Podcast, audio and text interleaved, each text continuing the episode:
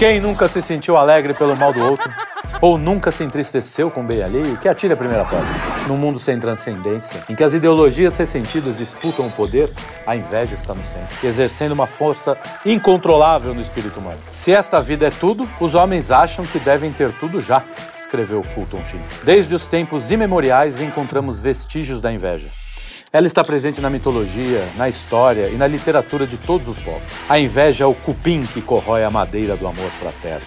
Caim, Iago, Lúcifer são exemplos de como a inveja pode aniquilar um indivíduo. A inveja aniquilou um anjo, o próprio Sinteco Gelado. Não há um invejoso que pareça minimamente admirável. Por ser tão vil, ela é o único dos pecados capitais que quase ninguém admite ter. Mas será que estamos só nos enganando ao dizer que não invejamos ninguém? As redes sociais, ou como diria o sábio Ronald Golias, o mundo do chulé, desperta a inveja de uma forma nunca vista antes. Sobretudo no Brasil, onde o sucesso, como disse Tom Jobim, é ofensa pessoal. Para falar sobre a inveja, trouxemos aqui um elenco distinto de não invejosos. Só não invejosos hoje aqui na mesa. Ao meu lado, Arthur Machado, que está de volta após longa temporada na Sibéria. Lucas Honorato, o grande Lucas Honorato, nosso menino prodígio. E a sabedoria em forma de gente, e que gente, e que pessoa. Joel Gracioso, que o sobrenome diz tudo, né? Joel, muito obrigado pela presença. Uma graça Todo- de pessoa. Uma graça, uma simpatia. Você estava lendo, eu me lembrei que a inveja é tão sem vergonha que o cara admite que é invejoso só para parecer virtuoso. É, é, é. A Eu inveja sou invejoso. É. Vamos lá, pessoal, vamos tocar o barco aí.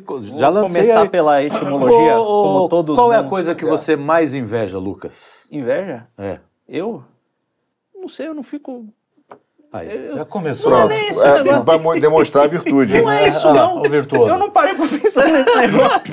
Você já sentiu inveja alguma vez na sua vida? Que você lembra? Não, eu já, quando criança, pra caralho. É. Muita inveja. Muita inveja. Tinha inveja de todo mundo. Misericórdia. Tinha inveja, não, tinha inveja, uma inveja horrorosa dos outros que conseguiam ter um trato social que prestasse com, com as outras pessoas, É. das pessoas que conseguiam. Era bem essa a inveja, o trato social. eu não conseguia. Você- e eu faz- tinha uma inveja tremenda. É. Então, eu perguntar o seguinte: você acha, porque a gente fala de inveja, a- a- em geral, o senso comum é despertar a questão de que é uma inveja material. Eu Sim. quero ter o que o cara não tem. É. Até nisso, é, a- o conceito foi, acho que, já contaminado pelo materialismo. Né? É, mas tem essa coisa também do dom que a pessoa tem. Isso, né? Você isso. não possui.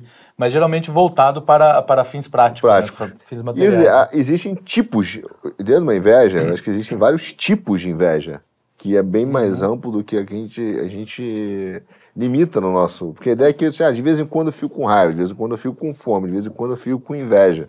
Eu acho que ela já é uma coisa que é quase que uma substância, por causa do pecado, natural do ser humano. Tanto que Eclesiastes, acho que 4.4, né, né, o- a É. Bíblia fala assim, fala que a inveja é o que deu a destreza, quer dizer, o homem, né, quase teve, eh, despertou sua destreza em melhorar, em se aperfeiçoar por causa da inveja que ele tem do seu próximo. O que, o que demonstra que ela não necessariamente pode ser, seja ruim, né? Se- essa inveja, esse amor próprio que você tem, e você olha no outro, pô, esse cara tem mais, um dom a mais do que o meu, eu vou tentar me esforçar para chegar nisso. Ela pode ser Ela não, pode, pode não te- ser pervertida, é, né? exatamente, Um não, pervertido. Não, não, não cair, né? Existe inveja boa? Existe, Professor, Joel? ou aqui estamos cometendo uma heresia É, eu acho gigante? complicado, né? Na medida. É, é- é o que me chama a atenção, em primeiro lugar. Lógico, a tradição cristã ela vai ter uma maneira muito peculiar né, de pensar nessa problemática da inveja. Então, dificilmente se falaria de uma inveja boa. Né? Ou seja, uma, coi uma coisa é o desejo de imitação, outra coisa seria a inveja. Tá. É, Então, eu teria essas. É uma admiração. Exato. Então, seria como eu uma- falei, e até a questão da, da, da imitação mesmo, de querer chegar a, ao nível, ao que o outro chegou, né? Ela seria uma, quê? uma perversão da emulação, então. É. Aí é que- porque é- é interessante isso, porque se a gente pensa, repito, do ponto de vista da tradição cristã, é interessante como que num primeiro momento, quando você fala dos pecados capitais, essa própria expressão pecados capitais ela não tem, né? Ela, ela, ela começa mais intensamente ali, é, Gregório Magno, por exemplo, né? mesmo São Tomás de Pano no século XIII e outros autores antes. Mas antes se falava muito de doenças espirituais. né? ou seja, como que a alma humana, ela, o espírito humano é acometido de determinadas doenças. E é interessante como que no primeiro momento se fala de oito, depois passa para sete, né? E não se fala de inveja, mas se fala de tristeza. O termo que se tem é tristeza. Então, da mesma forma que você tinha a gula, Aham. né? A fornicação, que depois é é a questão da luxúria, aí vem a avareza e aí vem a tristeza, que depois vai ser chamada de inveja. Isso é uma coisa interessante, que se perdeu às vezes. Aquilo que o Arthur estava chamando a atenção, a inveja ficou muito vinculada simplesmente a um certo tipo de desejo, né, de, de ter determinada coisa material que o outro tem, né? Ou que ele perca aquilo Ou que ele- tenha, né? Aí ou se- é ou o desejo pervertido no sentido do outro se ferrar. É. né? Então, o, o ponto, quer dizer, há- uma íntima relação de fato de tristeza e inveja. Né? Porque eh, se por um lado a, a inveja pode me levar a fofocar, a murmurar, né? a, sei lá, a, a falar mal do outro, a detração, né? Injúria e. A injúria, aí a coisa vai rindo. né? Calúnia, injúria, calúnia e o difamação. próprio né? ódio, né? Então, enfim, tem, tem muitas coisas que podem surgir, né? O próprio Santo Tomás e outros autores vão falar isso, né? As filhas da inveja, enfim, São seis, né? É, são seis. São é, seis. acho que era delação, não é isso? É, delação, injúria. Não, delação, difamação, calúnia. Fofoca? o ódio. Não, o ódio, a vontade do outro se dar mal, o Schadenfreude lá alemão, né? O outro- e o mau humor. Inclusive, acho que tem duas imagens que me vieram à cabeça agora com, com essa explicação, que, que elas são contrastantes e, e devem ajudar a gente a, a visualizar melhor. Tem aquele verso famoso do Camões, né, que é transforma-se o amador na coisa, na coisa amada em virtude do tanto imaginar, né? Então, ou seja, você vê um negócio bom, você vê, sei lá, pô, tá no basquete, pegar um exemplo banal, você vê o cara dando aquele salto gigantesco, na hora que é enterrado você fala, eu quero fazer isso aí. E você fica pensando naquilo ali, observando a técnica, imitando, imitando, imitando, imitando, até o momento que você consegue, né? Então, nesse momento, olha, você não virou o Michael Jordan, mas você conseguiu fazer uma coisa que ele consegue, né? E a inveja, ela tem um poema agora, acho que é do, do Ovídio, né? Que, que trata a inveja como um monstro. É um monstro que ele é desnutrido.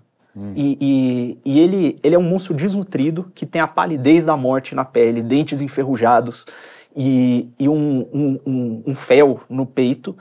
E ele é, é, é muito bonito que, esse- que ele fala até, como é que é? É, é, longe o riso lhe jaz dos lábios negros. É, só quando no outro há choro, anela riso. Então, é uma coisa que é uma tristeza profunda que só se alegra com a tristeza. Né? Então, é, você vê uma coisa que você valoriza, mas ao invés de você buscar o que você valoriza, você, você busca que o outro não tenha. Né? É, não tem amor nenhum ali. Né? É, e- É, é por isso que ela aposta a caridade, né? Uhum. Ô, como- professor, essa tristeza que da alma, né, que também para já seria o ressentimento, que a gente vê o ressentimento de hoje, que é uma coisa profunda e mais consolidada do que do que a tristeza como a gente encara hoje. É, o, o, o ressentimento, acho que passa um pouco mais por aquela coisa de, de você ficar dentro de você alimentando determinada É. coisa, né? Ou seja, você não consegue se libertar daquilo, né? Então eu, eu não consigo mudar, eu não consigo perdoar, eu não consigo me vincular ao outro. Eu acho que, e muitas vezes pode ser alimentado pela inveja. É interessante, eu não consigo ver exatamente como a mesma coisa, ou seja, inveja e ressentimento, porque, repito, o ressentimento pode ser provocado por toda uma mágoa, né? mas também pode ser provocado por uma inveja. Uma pessoa. É, É, eu acho que a essa inveja ela está direcionada, ela tem um sujeito ali do outro lado. Eu, para mim, assim, quando se existir. fala em inveja, na minha cabeça, sendo bem sincero, eu vejo como uma incapacidade de se alegrar com a prosperidade do outro. Exato. Ou seja, eu não consigo me alegrar com o dom do outro. Eu não consigo me alegrar com o bem-estar, com, com a prosperidade em todos os sentidos que ele está passando na vida dele. Então, é, é- é- não é só uma questão de que, pô, eu não tenho o que o outro tem, mas é aquela coisa realmente de ver o próximo, de ver o outro como o dom de Deus na minha vida. E, portanto, é, mesmo às vezes eu estando numa situação difícil, problemática, ficar alegre, ficar feliz porque o meu irmão está bem, porque ele, ele está é, progredindo como ser humano, seja materialmente, espiritualmente, intelectualmente, né? Então, o, o grande problema da, da, da, inveja, por isso que tem toda essa relação com a tristeza, né? É como chega um momento que, por isso que nas introduções Carlos colocou isso, né? Atrapalha demais a questão do relacionamento humano. Porque de fato eu não consigo. Eu sempre parece que o outro é o meu concorrente, é, é meu inimigo, é, é, alguém que me ameaça de alguma forma. Então, esse gancho aí é que eu, é que eu vejo a inveja dessa maneira. Quer dizer, não é que eu, que eu não consiga me alegrar com o progresso do outro. Eu consigo me alegrar do progresso do outro desde que não seja maior que o meu. Sim. Então, assim, ah, ele ganhou, ganhou um aumento. Se eu ainda ganho mais, tá tudo bem. Pô, ele comprou um carro novo. Se o meu carro ainda é melhor, tá tudo bem. É, e aí eu, eu encaro essa inveja como essa questão muito dessa do autocentrado, no sentido de que, cara, é impossível para aquela pessoa imaginar que alguém possa ser melhor do que ela, porque ela, ela é quase que o ser máximo da sua própria adoração, né? Em última análise, isso leva o sujeito a detestar a Deus, né? Porque sempre que claro. ele vê a manifestação de um claro, bem ele tá olhando... e fica irritado, é. ele vê o sumo bem, ele vai ficar doido. E, e quem dá coisa, graça bem, né? Uhum. Exato, qualquer bem, não, é isso que você está falando. O, você tem o dom lá, o cara toca, por exemplo, você pega o Daniel e o, e o, Felipe, você vê eles tocando, você fica com a raiva desgraçada. Pô, por que, que eu não sei tocar igual? É. Mas não, você, você olha e fala, poxa, olha que maravilha. Né? Olha o que, olha o que os caras fazem. Isso é, é você se alegrar, você olhar e falar, poxa vida. E que bom que eles né, é, estão exercendo e exercem esse, isso. Eu estou falando para todos, em, em, cada um na sua. Uhum. Só exemplificando. É, isso que o Arthur coloca é, é bem interessante, porque é, é, é uma, há uma sutileza aí, né? Que ela é cruel. Ela, porque, por um lado, parece que eu me alegro com a prosperidade do é. outro. Desde que. Tem um teto. Exato. É bem isso. Não venha para mim. É. Entendeu? Desde que eu, eu continue acima. E, e, por isso que eu acho, professor, que o Brasil. Aliás, o Carlão está falando isso um pouquinho aqui nos bastidores, né? Que o Brasil, a essência, é, o DNA nosso é, é inveja. inveja é o pecado ser, por excelência, né? A inveja, o, o vez de ordem e progresso, é a inveja dos processos, né? Assim, Porque o brasileiro, tem até uma frase acho que do vou citar, não fiquem chateados comigo, mas eu vou citar o Caetano Veloso de vez em quando. Também não era pessoal tudo humil bem, que a gente bem. tem aqui próximo é. e tal, não é pessoal. Trelli, não fica chateado. Mas gente fala que o brasileiro é, gosta de sentir rico porque está cercado de pobre. E, de certa forma, o brasileiro como um todo é isso. Ele, ele não quer que o cara se dê melhor do que ele. Então, se alguém está se dando melhor do que ele, pode ter talento, etc., imediatamente o cara pensa, aí vem a detração, porque isso que é filho da inveja, né? Ou ele vai difamar, ou ele vai caluniar, né? ele vai dizer que o cara cometeu algum crime sem ter cometido, ele vai criar Sim. um ato é, é, desonroso para aquela pessoa, ele vai dizer, ah, isso aí deve ter roubo, deve ter esquema, alguma exato, sacanagem exato, tem. Exato. É, a, a, a pergunta é o cara fala, esse cara se deu bem de algum jeito. O Olavo falava da síndrome do caranguejo no balde. Olha, meu filho, você já viu o caranguejo? Boa. Quando tá cheio de caranguejo Sim, no balde. Um tenta subir no outro. começa. aí o outro puxa o outro para baixo. É, é. Brasil. Uma eu contei essa história pro Renato outro dia.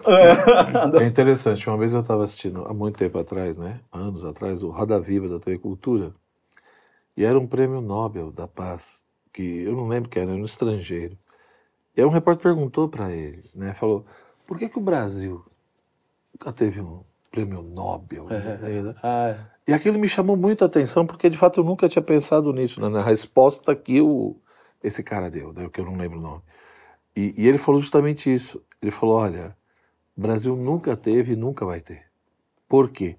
Falou, pode prestar atenção, quando algum brasileiro é indicado para algum prêmio Nobel, os primeiros que começam a falar mal e a jogar contra são os brasileiros. São os próprios, é, Ele falou, é. no mundo inteiro, por exemplo, sei lá, qualquer outro país, a Espanha, a França, sei lá, a Argentina, se, se alguém ali é indicado para alguma coisa, as pessoas se sentem representadas e vitoriosas nela. Sim. Então elas vão fazer de tudo, né, para divulgar, sei lá, o que for possível para que a pessoa ganhe. Sim. No Brasil, não. É. No Brasil se faz de tudo para o cara não ganhar. Você entendeu? Porque esse safado pensa que ele é quem. É, é entendeu? É, ele não é melhor que eu. É, eu, professor, eu sempre conto essa história é que se o Elon Musk tivesse nascido no Brasil, tava preso. Tá preso, cara. Mas a Provavelmente primeira, a primeira ideia que ele falou, captei dinheiro pra fazer um foguete pra ir pra Marte. Porra, imagina um jornalismo brasileiro. Não, mas- Entendeu? Aí tem operação do Ministério Público, Polícia Federal, não sei o quê. É o maluco, o foguete deu errado, o primeiro foguete deu errado. Claro, o empresário é...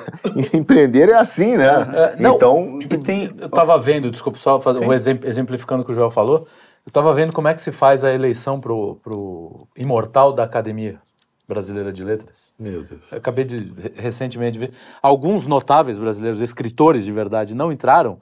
Por quê? Porque os caras não queriam mandar cartinha para os membros, pedindo. cartinhas elogiosas pedindo para ser, ele, para ser eleito. Quer dizer, se você não manda cartinha, eles, não, eles nem cogitam o seu nome. É, se você você não faz uma prece, Você tem que bajular. O, Você- o- quer dizer, o sujeito, ele precisa, ele tem... Quer dizer, é, é esse é, é o ponto que eu acho que é o seguinte, é, é, o Brasil, ele trabalha a desordem das vocações. Né? O- o- não há voca... Adorei não esse é. Um, né, não é um... Adorei. Não, não, a, a vocação no Brasil é totalmente limada, ninguém, ninguém... Ela não é valorizada, né? Porque a vocação não é necessariamente trabalhar com o que Uhum. você gosta, nem, nem né, trabalhar com o que você te dá dinheiro. É aquele né, que a gente vive e fala aqui, né? Sim, é aquela coisa de atenção. você... É, atenção, vai dar trabalho, vai ser dolorido, vai dar muito É, mais o dor de problema cabeça. da meritocracia, É, né, Carlão? e aí o a cara- meritocracia para nós é um problema. É, sempre. Incomoda. né? Sim. Eu nunca vi. O cara fazer a coisa daqui. E como é desordenado, ele nunca vai estar contente com o bem do outro, porque ele vai sempre achar que ele deveria estar naquele lugar. Sim. Porque ele não pôde, ele não teve a chance na infância, ele não teve isso na adolescência, o pai dele não deixou. É sempre uma desculpa Uhum. Para jogar o cara. É, e é por isso que eu acho que essa, fazendo um gancho aqui, não, essa política dos woke atuais, do vitimismo, da reparação histórica, do colonialismo, ela é muito perversa para a essência do brasileiro, porque o cara já tem isso no sangue, sim. como uma desculpa Sim. de que tudo deu errado porque tem alguém atrapalhando ele, Né? e aí agora ele tem uma tese, mesmo que ah, do ponto de vista é, acadêmico fraudulenta, é, ele tem uma tese que justifica todos os infortúnios da vida dele porque um portuga resolveu botar um barco É. pôr no mar lá atrás Foi em uma coisa quando, quando ele, nem, parecida. quando ele nem imaginava em existir, mas isso afetou a vida dele para sempre. um, um Então senti- é determinista, entendeu? Desculpa, é determinístico. Ó, você vai, o sistema estrutural vai te empurrar para isso aqui. Acabou. Enquanto existir essa estrutura, você vai ser isso aí mesmo, nem tenta brigar. Então o cara fica num lugar de, de, de fala, mas não quer dizer, lugar de comodidade, É, né? é, lugar exato, comum. exato. foi um sentimento parecido que me levou para certas ideologias revolucionárias quando eu era mais novo, né? A princípio eu olhava para, pô, tem uma desigualdade. Existem pessoas com recurso. Como ousam essas pessoas que têm esses recursos não distribuírem da forma que eu acho necessário? Isso aí. Se eu tivesse esses recursos, eu os distribuiria. Aí depois eu comecei a olhar um pouco mais, com um pouco mais de atenção, e eu percebi que muitas dessas desordens que eu estava vendo, né, de ter um sujeito rico aqui e outro rico ali, não era necessariamente por conta do, do, do mercado. Eu falei, não, tem um negócio, tem um conchavo aqui com o Estado, que é uma coisa que o Marx já dizia, É. e o problema, o, o, o princípio da desordem, eu tentando fazer uma espécie de uma cosmogonia ali, foi- é o Estado. Então, esses caras que estão que são, autoridades ilegítimas e eu, no alto da minha sabedoria, devo trabalhar para derrubá-los. Porque eu faria melhor e, e- e- e foi exatamente isso aí. Ô, cara, vou te falar, isso é super comum, eu também. Eu já tive essa. Todos nós já tivemos essa. Ah, cara, vamos pegar a espada e vamos resolver isso na pan- pancadaria. Se bem que hoje eu ainda tenho essa vontade. né? Outro dia eu vi entrevista. Aliás, o, Costa deu uma entrevista do dia, né? A gente já mandou no grupo. E ele falou assim: o cara falou, ah, ele tava falando, acho que, enfim, num programa de YouTube. E aí o cara falou assim: ah, o que, que você faria, Rui Costa? Ah, tinha que dar um tapa na cara do cara. Eu falei, porra, mas dentro do Congresso não podia. Ele falou: não, às vezes um tapa na cara é um bom argumento político. É bom. Mas a gente já caiu nessa. O problema é o seguinte: talvez a grande, o grande erro nosso, como nosso, nosso, nossos brasileiros, é que a gente cai nas perguntas erradas. Então a gente acha que vai discutir as respostas, mas a pergunta ela ser errada. Tá. Todo esse marxismo, como ele coloca, ele nos é apresentado, ele já. Todas as perguntas têm um pressuposto de que a base da moral é econômica. A base da sociedade, perdão, é econômica. Então a base da desigualdade econômica. Tudo, então a gente cai nessa conversa, que é a primeira parte da pergunta, e aí, como a pergunta não faz sentido em si, ela é equivocada, todas as respostas Qualquer são resposta erradas. vai dar. Porque a base da sociedade não é econômica é moral. Entendeu? Então. É uma inversão. Exatamente. né? E aí o cara, como ele começa a pensar que tudo é econômico, quando a desigualdade é dinheiro, ele começa a olhar todos os prismas sobre dinheiro. E aí, obviamente, o cara se torna invejoso por natureza, né? Porque o ressentimento dele é isso, ele não consegue dizer, cara, esse cara tem dinheiro, esse cara tem dinheiro, aqui não tem. Então ele é bom, ele é o mal tem dinheiro, o bom é o pobre. e se, eu- se eu distribuísse esse PIB aqui, né, por, por todo mundo daria certo. É uma tremenda ilusão, né? Ele na- fica um invejoso por natureza. Por isso nós somos invejosos, né? Sim. Um bom brasileiros. Engraçado é que esse cara, se ele vai às últimas consequências dele, eu lembro que tinha um argumento, eu não lembro nem de quem que era, provavelmente era do Hans Hoppe, desses caras. Olha, se você distribui perfeitamente todos os recursos igualmente entre todas as pessoas, e e você deixa elas agirem, olha, mas não vai dar 10 minutos, ter- elas vão estar em, ter- em posições desiguais. É lógico. Ó, um vai beber, o outro vai comprar roupa, cara, o outro vai comer, o outro vai gastar pra estudar, o outro vai vestir. Rodada seguinte já tá. E o outro vai guardar, e tem o que guarda, tem o que joga, que enterra o dinheiro. Tem de tudo. pô. Cada um tem O uma. cara vai ter um filho, aí vai ter. Não, esse filho aqui nasceu nessa família que é melhor, esse nasceu nessa É. outra que é pior. Então vamos tirar esse daqui daqui e colocar É. ele num lugar. Você vai começar. Não, É, é um isso que jovens. loucura. Não, não, os adultos também não entendem. É que é uma, uma diferença entre igualdade e igualitarismo. Isso é igualitarismo. É querer forçar na marra que todo mundo caiba na mesma cama. No final você vai fazer que nem Não, aquela cama do. Procurso. Procurso, né? Ou estica o cara, ou corta o pé, e você fala, irmão, tá todo mundo sofrendo. Só não tem o cara exatamente daquele tamanho. Daquele tamanho ninguém acha, velho. E- É, quando você tira a responsabilidade pessoal de cada um, né? Evidente que ninguém, acho que ninguém nega que é, o ser humano é, é influenciado por várias coisas, enfim, que o contexto histórico, político, social também tem a sua importância. O problema é absolutizar tudo isso. Né? Aí você absolutiza isso e como se as nossas escolhas elas não tivessem é, papel nenhum né? Ou seja, simplesmente eu pego a questão do trabalho, por exemplo, a, a maneira como o sistema de produção se estabelece e digo que isso daí que produz o ser humano. Entendeu? E como se de fato é, é, é- é aquela história, é a realidade, é esse contexto que produz o meu pensamento o meu jeito de ser. Que é a bem estrita questão do, do materialismo histórico, enfim, do, do Marx, né? Então, no fundo, chega um momento, e, e há um elemento aí que para mim é mais cruel, né? Porque, no fundo, por trás de tudo isso, você tem um reducionismo. Você reduz a vida humana, você reduz o ser humano simplesmente a um fenômeno material. Ou seja, o ser humano não tem mais nada, o ser humano não consegue transcender isso. Ele é simplesmente um, sei lá, um, animalzinho um pouco melhorado. Entendeu? Então, isso que de fato é uma grande questão, porque no fundo, no fundo, a inveja é, é- é interessante porque vo- você. Até que ponto você vê inveja, por exemplo, nos animais, nos outros seres? Isso aí é, Não, é- uma você reflexão. tem sobrevivência, né? né? É interessante isso. Ou será seja, que a, hiena sente inveja do- do- do- da caça da leoa? Porra, que filha da mãe, vou pegar, vou pegar essa. É, também com uma patona dessa até eu. E o Rottweiler, dessa. o Rottweiler olhando pro Dálmata, essas pintinhas. Isso deve ser uma zebra. Tua, tua mãe, tua mãe transou com a zebra.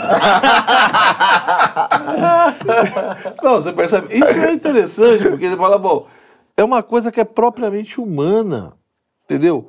E, portanto, isso mostra que o ser humano é algo mais.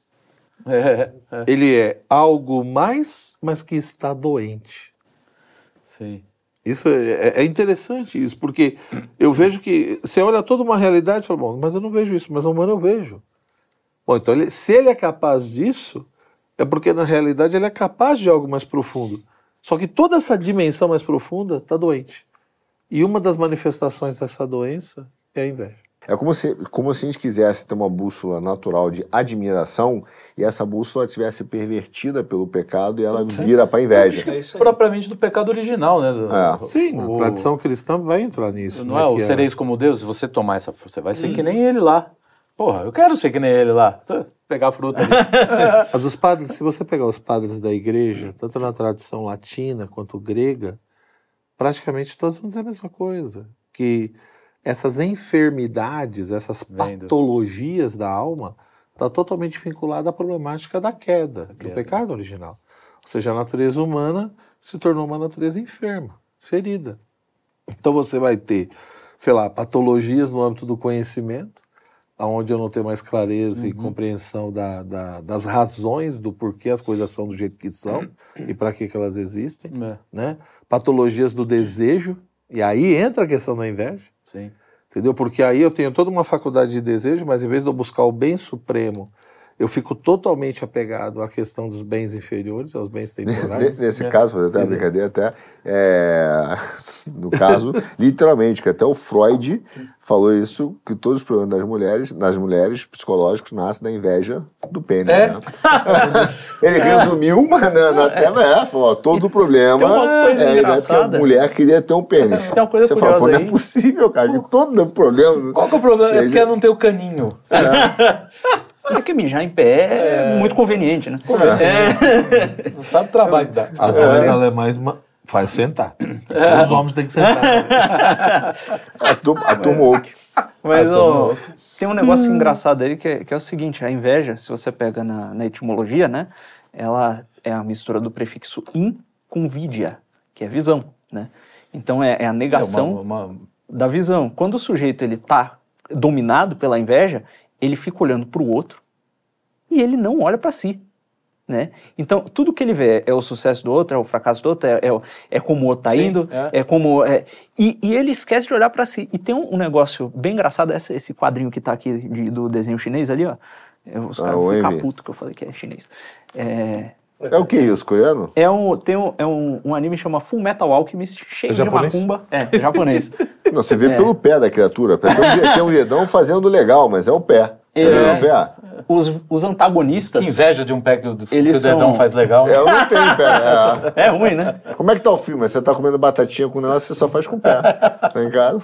O- os antagonistas do, do, do desenho. Tem ali uma sociedade de alquimistas, um negócio ali e tal. Macumba. É, cheio de macumba. Mas o- os antagonistas são homúnculos criados por um. que são representações dos pecados capitais. Então, eles são personificações dos pecados capitais que se originam da alma de um, um homúnculo que quer tomar o lugar de Deus. né?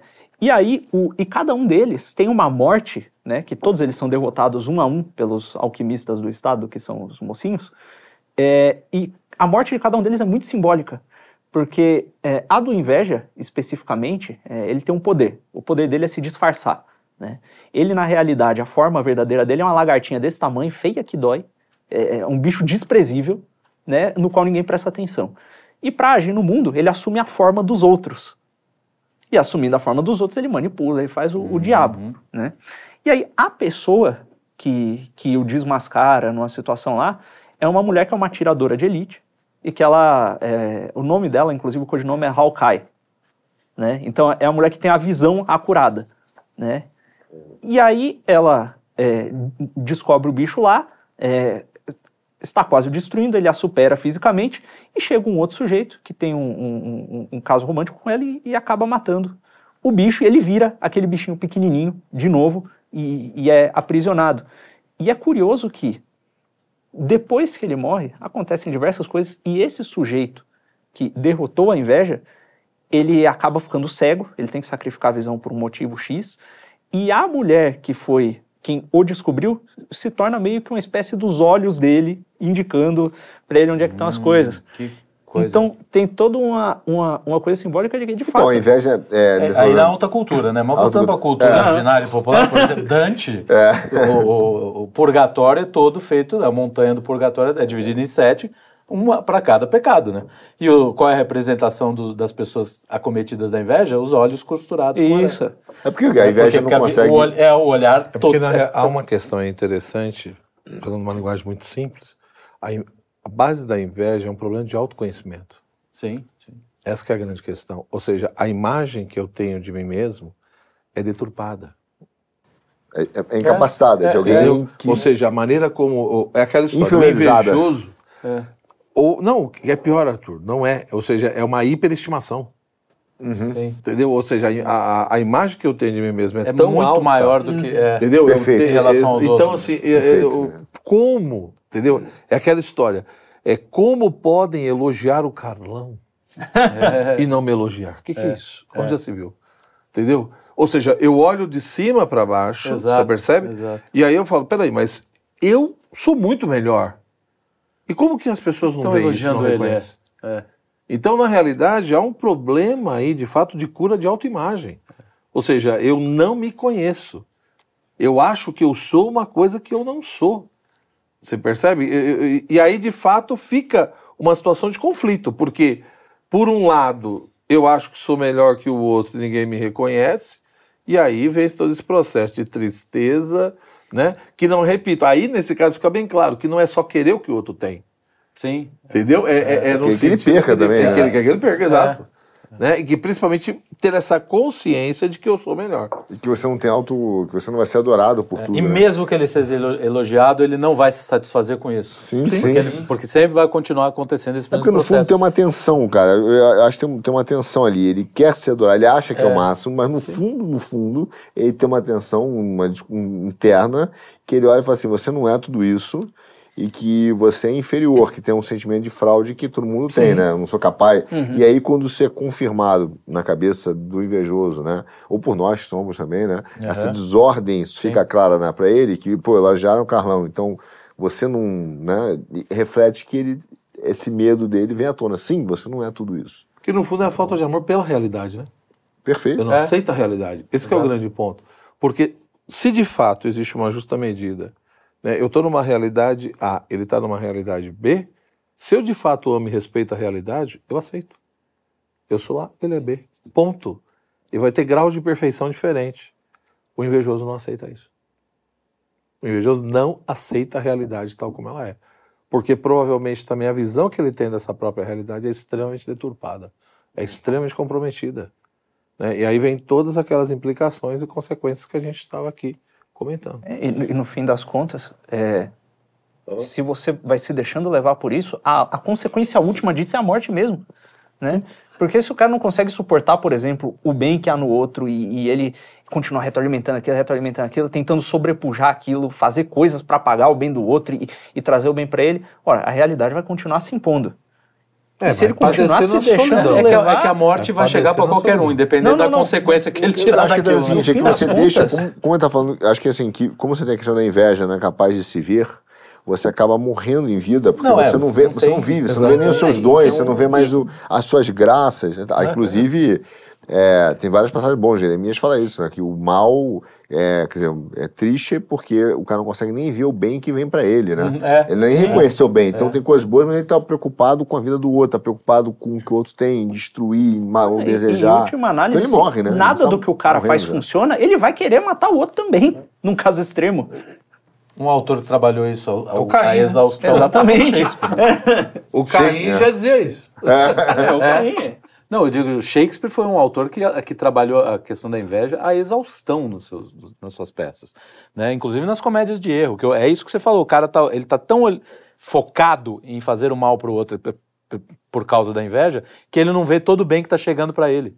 E aí é que cria, nascem as tra- né, essas tragédias, enfim. No Mob, no Mob Dick, eu faço a comparação com o Mob Dick. Moby Dick que, tem o que o cara passa o tempo é todo pegando a baleia. Um dia ele pega, mas aí É. todo mundo morre, né? Porque o cara fica atrás. é isso, quer dizer, ele vai tão pensando em destruir, é tão obcecado na destruição de algo que ele consegue até.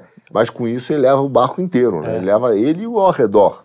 Né? Então, é, Melville tem um outro livro que chama Billy Bud, Billy Budd, também, que é- também se passa no navio, e tem o Billy Budd, que é um homem bonito e intelectualmente né, é, superior. E aí o- isso corrói o cara que está do lado dele, né? Porque ele fica, ele olha aquela perfeição física e aquela perfeição moral, intelectual, e cara, ele não se aguenta, ele vai passar o, o tempo todo tentando fazer esse cara cair de algum jeito.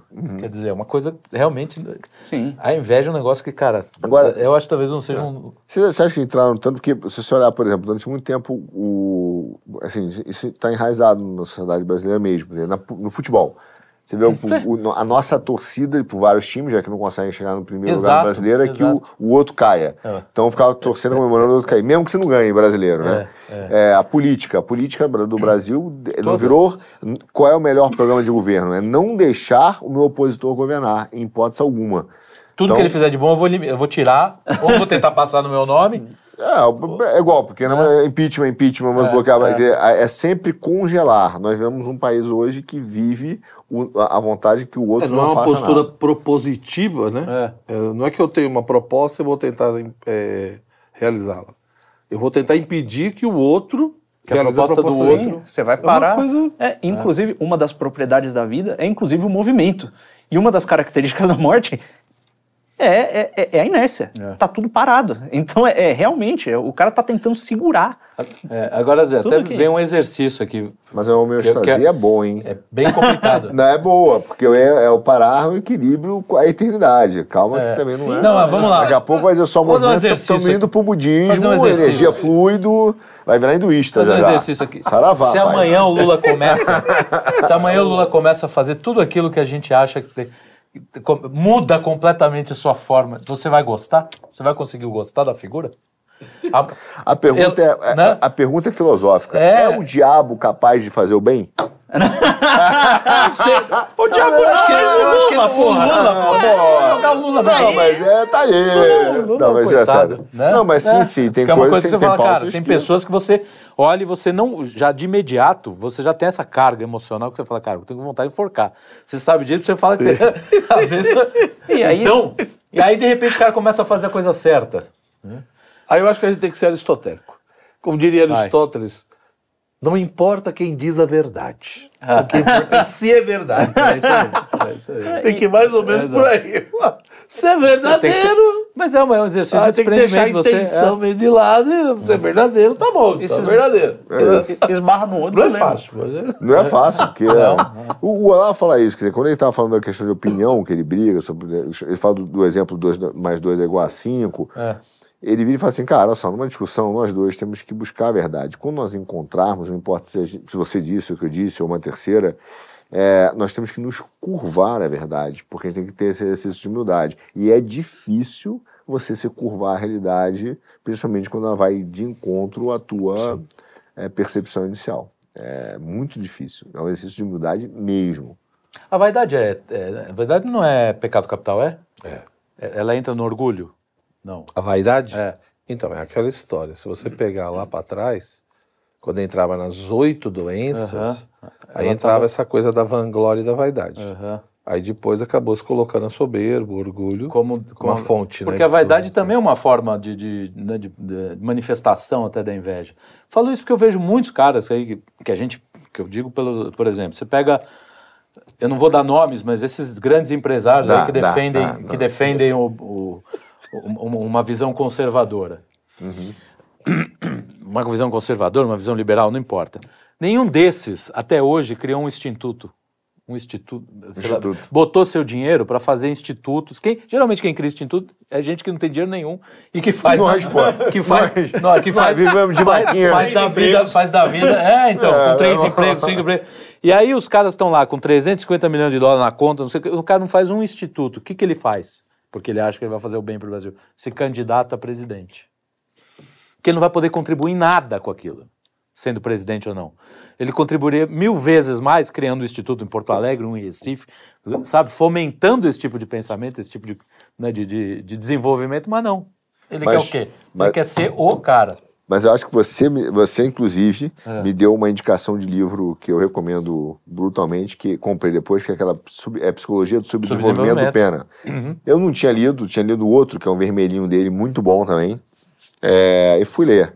Cara, ele fala exatamente isso. Fala, ó, o problema do Brasil é que o Brasil, o cara quer o benefício é sacrifício. É, e é o se ele tiver que sacrificar sem ter o direito ao benefício, dele, dele poder é, ser o autor daquele. Ele não É quer. Esse é, esse é o ponto. O cara está preocupado em quê? Ele quer aparecer e dizer: eu estou fazendo algo pelo país. Estou fazendo nada, você está fazendo algo por você, pela tua empresa, é para aparecer uma falta, falsa sinalização de virtude.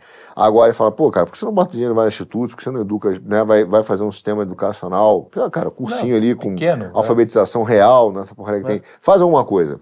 Doa. O cara fala, não, vocês querem dinheiro. Não, cara, É. precisa de gasolina, né, meu amigo?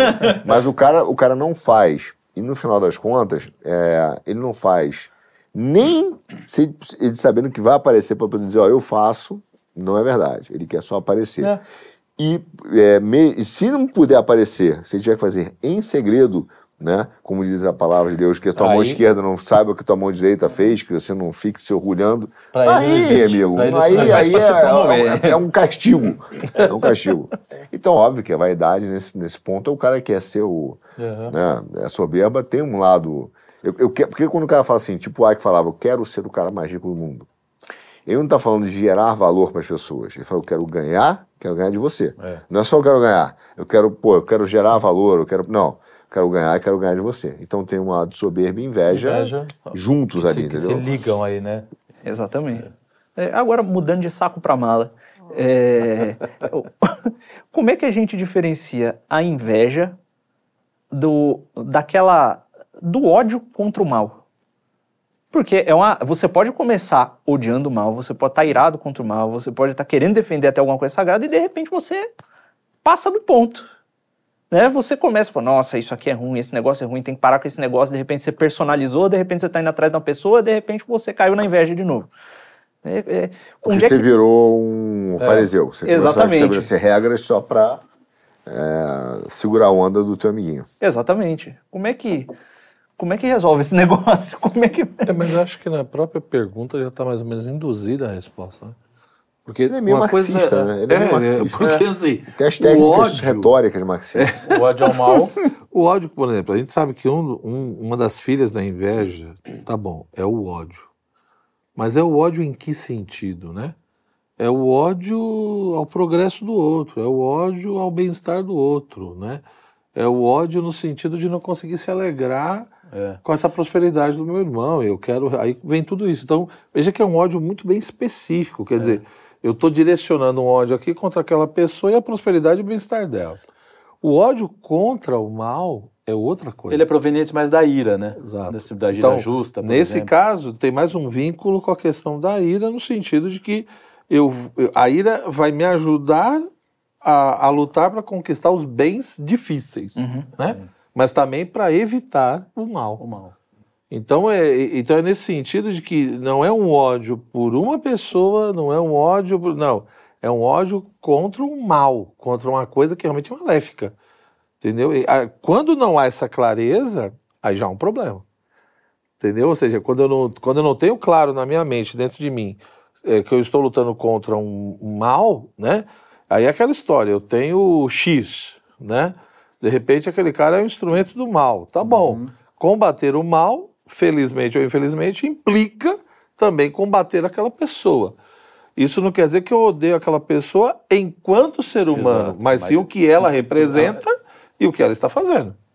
Né? Então não é que eu quero combatê-la enquanto pessoa, mas eu sou obrigado a combatê-la porque ela é instrumento de uma realidade maléfica.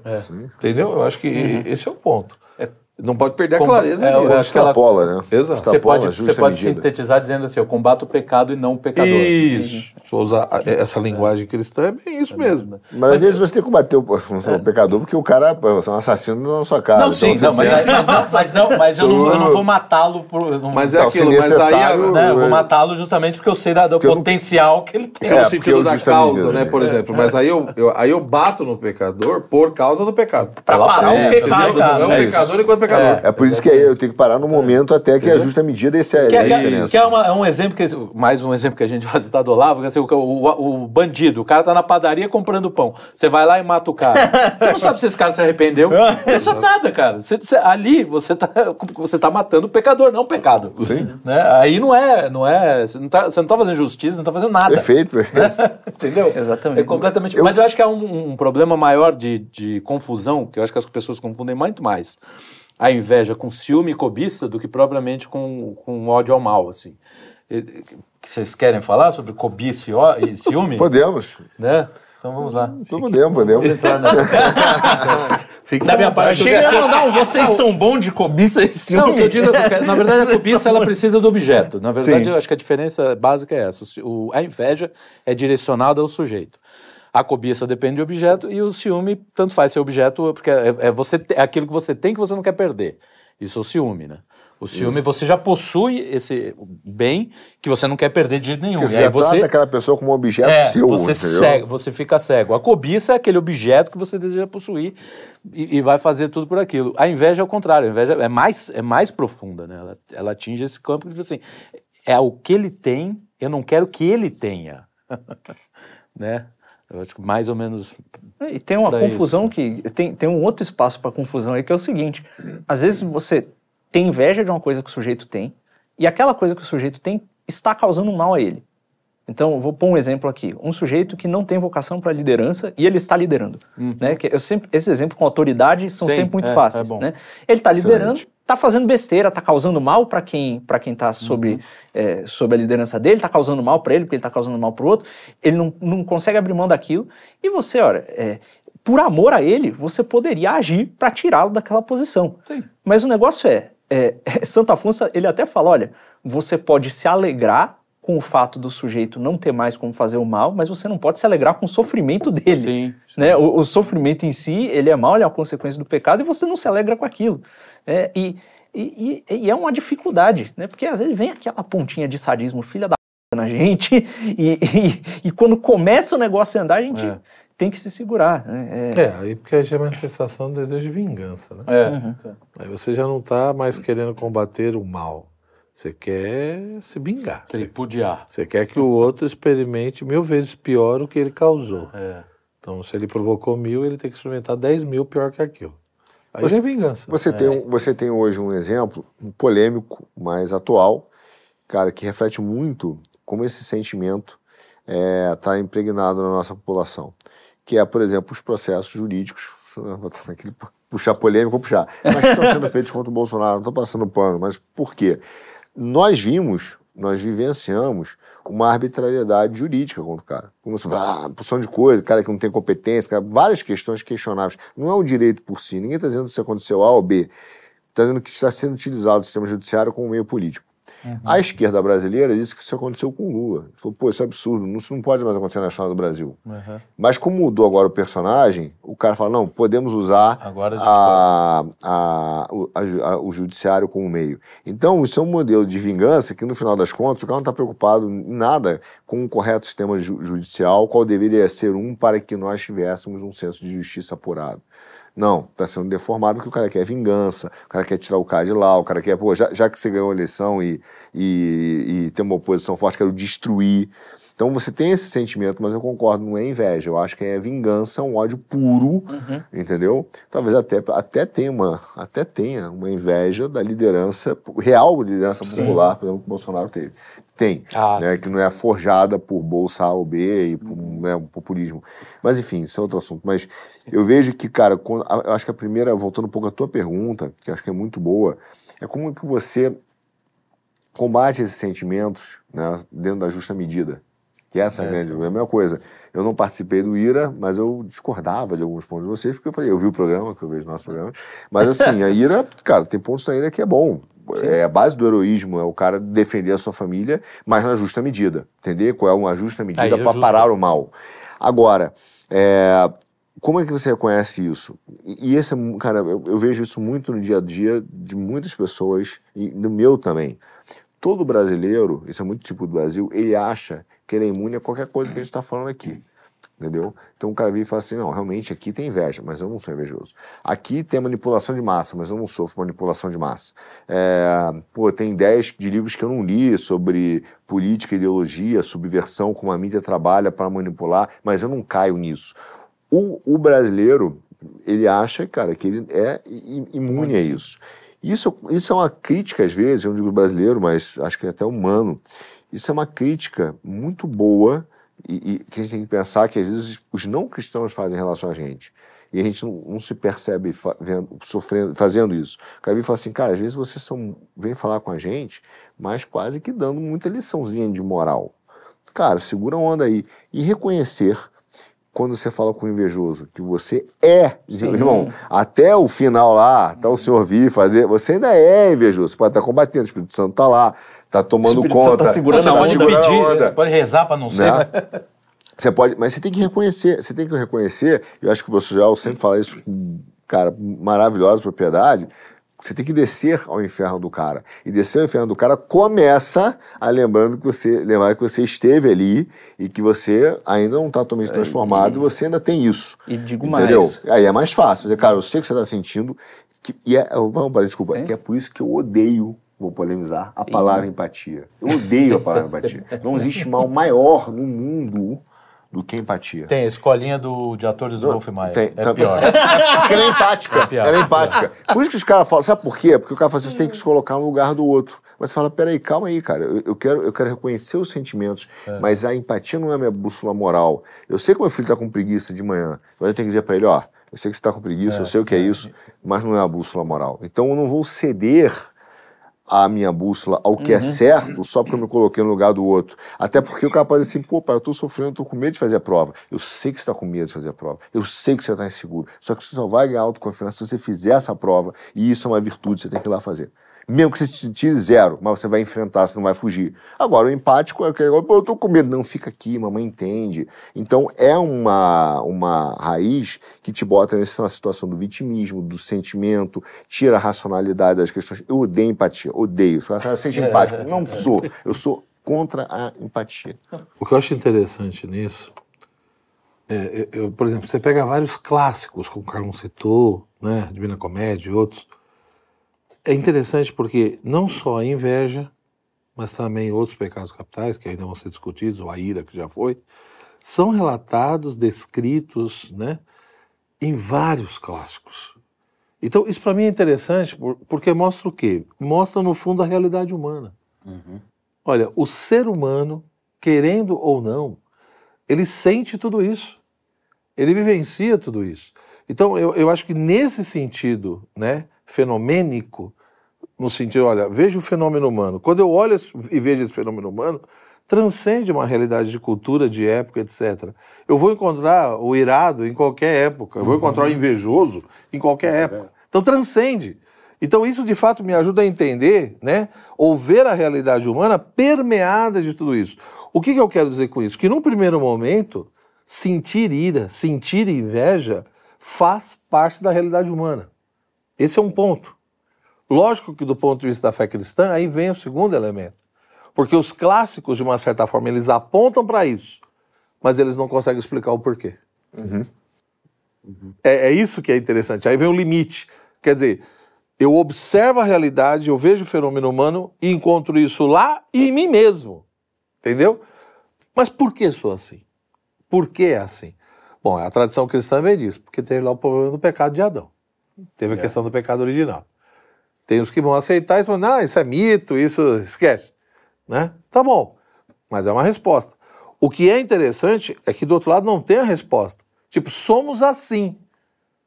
Aí vem de, não, somos assim, acabou. A evolução fez desse jeito. E paciência. Sabe? Então, agora, na medida que eu não entendo a origem, eu também não consigo dar uma resposta no sentido do quê? O que, que eu faço com isso?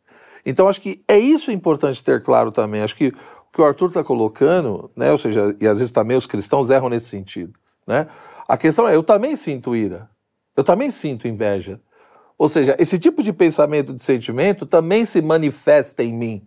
Por quê? Porque eu sou filho de Adão, ponto. Você entendeu? Agora, aí vem também um outro elemento do cristianismo, né? Tá bom, eu sinto, isso se manifesta. Mas sentir não é pecado. Ou seja, que a inveja se manifeste em mim, que vem esse, essa inclinação, ímpeto. esse movimento, isso não quer dizer necessariamente que eu não consiga, de uma certa forma, direcionar isso de uma maneira diferente da minha vida. Lógico que só com as minhas forças não vai rolar. Entendeu? Ou seja, sentir é uma coisa, consentir é outra. Só que nesse jogo do não consentir, né, para que não caia nisso, é aí que eu tenho então que deixar bem claro para o outro, olha, eu sinto o que você está sentindo. Portanto, eu não sou melhor que você. Porém, se eu não se eu consigo não ceder, é porque tem um outro que me ajuda. Se você quiser, eu posso te apresentar esse outro.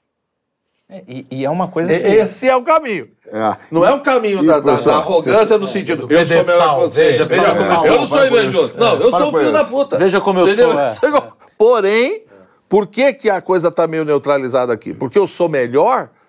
Eu sou um pecador miserável quanto você. Só que tem uma realidade aqui que neutraliza. Se você quiser, eu posso te apresentar. Aí é você e o patrão. Aí eu já não tenho nada a ver com ele. Vou contar uma história que é, que é ilustrativa nesse aspecto aí, João. Eu uma vez, eu estava lendo, uma vez estava fazendo uma consulta com o meu pastor e tem orar sem cessar do Tiago. Eu falei, pô, mas orar sem cessar, da ideia que toda hora você tem que orar e tal. Ele falou, relaxa, um dia você vai entender, continua olhando e tal, tá bom. E aí, eu, obviamente, eu fui sentindo essas, você, natural, né, essa, essa vontade de combater as coisas ruins que você sente, que o Espírito Santo te dá, e aí você vai vendo o poder da oração. Porque nessa hora que você tem ira, é a hora que você tem que falar assim, cara, eu vou orar. Eu, eu não estou conseguindo, eu não estou conseguindo ver. A minha vontade é ir lá e esmurrar o cara. Eu senti inveja, você vai e para por orar. Eu tô com inveja. Né? Você, então você conversa com Deus e bota ali. E anos depois eu estava conversando com o pastor e falei assim, cara, como é importante o poder da adoração, como realmente é a hora que te acalma, é a hora que você entende, é a hora que você vence. Aí ele falou assim: agora você entendeu o horário sem cessar. Se deixar, você peca a cada minuto, porque todos esses é. sentimentos estão lá. Então só a tua oração consegue fazer com que você vença a inveja que você tem naquele minuto. Mas você tem que reconhecer que você está com inveja. E fala assim: Sim, tudo bem. Porque o nosso psicológico inicial é o qual? Não estou com inveja, mas tomara que ele morra, né? É. Por isso que é aquela história. O primeiro passo para superar é reconhecer que eu tenho uma dificuldade. Isso faz parte da minha, a minha realidade humana. Então não é que eu não vou, não, eu vou sentir isso até morrer. Agora, se isso vai me dominar ou não, aí é uma outra discussão. Uhum. Que eu vou sentir, vou, que esse pensamento para mim vai, né? É. O, o, tinha um bispo, o greco-melquita católico, Dom Fares Macaru, ele falava muito isso. Ele falava, você tem que ficar surpreso quando você vê um ser humano fazer uma coisa muito boa. o normal é fazer merda. É isso aí. Porque quando você vê um ser humano fazendo uma coisa totalmente, né, tá pecando, tá, tá bom, ele tá seguindo o fluxo do, é. do filho de Adão. Agora, se você vê de fato um ser humano resistir a isso, fazer algo bom, é sinal de que a graça está agindo. Inclusive, a gente olha. É qualquer coisa na, na nossa vida, fala, pô, vou na missa? Não, cara, puta, não vou. Aí, de repente, dá uns cinco minutos, você se pega e pronto, foi pra lá. Pô, cara, é? venci, venci algo quase. Até olha, a nível social. Sobrenatural. As pessoas estão cheias de. preguiça. As pessoas estão cheias de conflitos, um, um com inveja do outro, querendo tomar o lugar de um. É, é, realmente um milagre que as pessoas não estejam o tempo se, inteiro se, matando, matando, umas às outras. outras. É, é, o que é. que está impedindo? Né? Exatamente, exatamente. Na apologética, ah, na apologética, na teoria de série, tem uma hora que o cara vira e fala assim, pô, por que existe o mal do mundo? Ele falou, essa não é a pergunta. É porque tem o bem. É o que espantoso é que haja o bem. É, só olhar para a natureza e você vai ver o mal o tempo inteiro, né? Milagre, não é que não é mal, é, o, é o animal. Né? É, a graça... Por isso que o primeiro passo, essa é a questão, ou seja, eu não preciso negar que eu tenho o sentimento de inveja. Uhum. Ou que eu tenho o pensamento de inveja. Eu não preciso negar isso. Eu preciso ter a coragem de reconhecer que tenho uhum. e que sou impotente. É. Sozinho eu não consigo. É curioso que esse é o mundo. É, esse é o ponto. Desse, do cristianismo é o oposto do mundo do coach que o coach vai justamente é. nessa linha. Consinta tudo. Sinta é. inveja. Você não tem que ter culpa por sentir inveja, não tem que ter culpa por comer. Ame-se a si mesmo. Né? É. Seja e maior. Utilize isso como combustível. Utilize, é. Aí explode, fica irado, né? não sei o quê. É o oposto, cara. É o que está jogando a maioria das pessoas na maior lama possível. É né? isso mesmo. Poxa, cara, para para pensar que não é porque, não é, no meu entendimento, dando, dando vazão existe essa a isso, confusão, Carlão. Né? É aquela história. Eu acho até que alguns, quando dizem isso, não sei, estou sendo aqui procurando ser bem intencionado, Sim. né? Não, é, acredito eu que alguns... Começou a empatia. Né? é, mas o, o ponto Pronto. é o seguinte, quero acreditar né, que alguns quando fazem isso é no sentido assim, pô, não, sei lá, você tem que se amar como você é, Ei. você tem que se aceitar, entendeu? Tudo bem, eu acho que isso é importante também. Sim. Não, Porque se você não se ama, não se aceita, tá, mas isso não quer Esse dizer é que você. Isso implica necessariamente que eu tenho que meter o pé na jaca. É. Entendeu? Você, tá bom, eu sinto isso, eu penso isso, isso está na minha realidade. Mas então, necessariamente, eu tenho que consentir tudo isso. É isso Quer dizer, não tem como eu lutar contra né? Porque senão necessariamente eu vou ser um, um neurótico, é. vou ser um louco, ser sei lá o quê. Inclusive. acho que esse é o problema. O cara Há uma confusão aí, entendeu? Uhum. Que parece que se você não meter o pé na jaca, se você não extravasar, é. se não tiver a, a ribres, a é. desmedida, você não está sendo humano. Ou seja, eu acho que é aí que é a confusão. A grande questão é: existe o humano, sim, no sentido enfermo, a natureza humana ferida, no sentido lá do pecado original, e aí vem eu sinto tudo isso, né? Tá bom, então isso já é faz parte da nossa condição, digamos assim. Sim. Agora o ponto é, eu vou querer afundar mais ainda ou eu acredito que existe um Deus que por misericórdia e por amor me ajuda, é capaz de me ajudar e dizer, meu filho, você sente tudo isso, porém eu posso te ajudar a não consentir. Você vai viver essa tensão até, Até o fim do- mas você não precisa afundar mais ainda. É possível ser elevado, não sozinho, mas pela graça. A, a grande questão é essa, entendeu? E você colaborando com essa graça. O ponto é que parece que esse, esse segundo item não é possível. Parece que você só é humano quando você se permite é, Todos os vivenciar. desregramentos, né? Exato. Se você não ceder a todos os seus impulsos, sentimentos, seja quais forem, você não está sendo humano. O nosso, eu vejo que a nossa, a nossa geração, nossa geração, digo ma- mais extensa, tá? Nossa época, ela, ela, ela sente isso, professor, porque ela perdeu, ela perdeu, ela, ela tem uma dificuldade absoluta, eu não sei se é causa ou consequência, mas de, de lidar com a, a- o conceito teórico e prático do limite. Então ele não consegue assim, cara, você tá descontrolado, é hora do limite, né?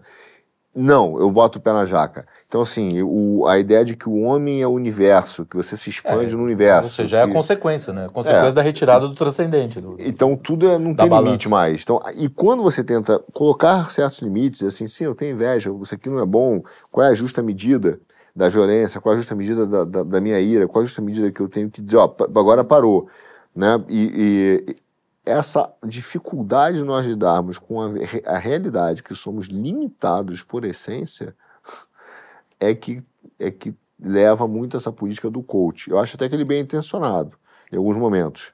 Tenho dúvidas, tá? Acho que são pouquíssimos. Acho que ele não é bem Tem- intencionado. eu acho que tem Por um, exemplo, um- pega Mas é uma os briga pelo nos limite. livros de autoajuda, alguns deles são até bem. Porque, porque eles passam receitas práticas até para você se, se ordenar, se orientar. Eu nem vejo tanto problema nisso. Eu vejo problema realmente nessa, nesse negócio do- desse coach moderno agora, que fala assim: não, para você superar seus limites, tem que andar em cima do caco de vidro. Você tem que fazer. Então você vê, não, gente, é, superar os seus limites. é, não é entendeu? você. Como, Exato. se, Como como se- se fosse um absurdo você ter limites. ter limites, é. Eu acho reconhe- que- "Ah, Mas eu sou criatura, então eu vou ter limites. Tem um Porque a minha ainda- briga é essa. Eu não você- vou ser o Michael Jordan. É, de- Não Sim, tem como. exatamente. Mas é o seguinte, não é super. É, é esse o ponto. É, Eu, eu divido com esse cara porque é- é- parece que é sutil, mas não é. é. uma coisa você aprimorar os seus dons. Ó, cara, você vai aprimorar o seu dom. Outra é sim. Você superar o seu limite no sentido de que superar Que não tem nada a ver com seus dons. é, é extrapolar o seu limite. Então não era limite. É. é- esse é o problema. É. Veja a confusão conceitual. Se é limite, é limite. Não tem como eu transcender meu limite. É isso, pô. Então não é limite. A aparência Entendeu? de limite. É, Então, assim, eu acho que uma coisa é você, como você disse, aperfeiçoar os seus dons, entendeu? Melhorar, superar as, sei lá, a- a- as condições de adversidades. Sim, sua- vezes, a- tudo bem. a sua os natureza, desafios, né? Os seus medos, sei lá. Pode... Agora, superar limite, irmão, se superou limite, não era limite. É, Eu acho que a diferença entre... Se é um limite estrutural, a não ser que você está falando de um limite meramente, sei lá, contingencial, não sei. Sim. Mas aí tem que explicar melhor. É, o alongamento, o alongamento da É, perna. pra ter na medo de avião. É um limite que ele tem pra voar. É, agora, Mas, agora você supera, vê, é eu vou te possível. passar a palavra, mas você vê a canalice tão grande que é. E isso está no marketing, que eu sempre briguei É, a vida inteira. é. Você chega no seu banco e fala assim, qual é o meu limite? Limite você tem na conta, cara. Eu falo, não, o seu limite é o que você tem na conta, mas o crédito. O crédito você já saiu do limite. Você É. não tem aquele dinheiro. E aí o cara te dá a impressão, ah, então esse é o meu limite. Então eu posso gastar 150? Não, você não pode gastar. Você pode gastar os 50, os 100, meu amigo. Você está entrando no... Já tá, tá perdendo de Entendeu? vista Na aí. corrida maluca. Já saiu ali do, do, do- da caixa de brito, já tá dando a volta no estádio, por do lado de fora. Não, né? principalmente a ideia Tá de que não é maluco. um parâmetro, né? Ou seja, É. se não- na realidade, se tudo que eu sinto, para eu ser humano, eu tenho que consentir, ou seja, é, é aquela história de que, bom, então não existe certo e errado, não existe bem e mal. Porque eu posso sentir muitas coisas, mas se existe uma ordem e um parâmetro que diz isso é certo, isso é errado, tá bom, eu posso sentir muitas desordens, mas ir contra. Por quê? Porque é errado. Então, eu acho que o grande problema aí é que quer se matar a questão do ético, do metafísico, né? do, do moral. Ou seja, no sentido de que, não, no fundo, o humano é assim. Bom, então o humano necessariamente é estragado? Quer dizer, ou no fundo tudo é relativo. Né? Agora, se de fato eu tenho uma clareza de que é o bem, o que é o mal, o certo e o errado, tá bom. Eu, na minha natureza, no meu ser, eu posso sentir muita coisa. Eu posso ter muitos impulsos, muitas inclinações. Mas eu posso ir contra, dizer, não, eu não vou consentir a isso. Por quê? Porque não convém. porque não é certo. Mas veja que isso pressupõe que existe um parâmetro. É uma submissão a esse parâmetro. Entendeu? Agora, se eu sou o parâmetro, enfim, se cada um, cada um, ou se é normal, simplesmente, né? Então aquela história, então o que você está sentindo não é desordenado. Entendeu? É, é essa que é a questão. Se está sentindo, necessariamente é humano. Nem sempre. Eu posso ser um humano que está sentindo coisas desumanas. Que não é- faziam parte da minha Por isso que eu tenho natureza. raiva da e que- empatia, porque fala, não, eu tenho que entender e me colocar no seu lugar. Mano, mas você quer me dar um sentimento desordenado Mas é que que nem o humano é, que pô. você deu é bem interessante. Eu posso chegar para ele e falar, pô, pai, não quero fazer a prova, eu tô com sono, não quero levantar. Cara, beleza, eu te entendo. Eu também já tive isso. Eu sei que às vezes a gente tá com sono, tá com preguiça, ou tá com medo. Cara, isso é humano, isso é, isso é normal no sentido do sentir. Mas não Agora- quer dizer necessariamente que você tem que ceder. Não do dever. Entendeu? Não quer dizer que você deva ser assim. E nem que não seja possível você resistir. Entendeu? Então é nesse momento que você tem que o quê? Refletir. Por isso que quando muitas pessoas me perguntam, né, professor, mas quando que eu combato a inveja?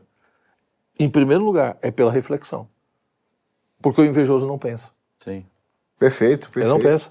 Ou seja, porque pela reflexão você vai tendo uma clareza maior da tua realidade e da realidade do outro. Né? Então, por isso que hoje a gente vive numa sociedade talvez tão invejosa, porque justamente é uma sociedade passional.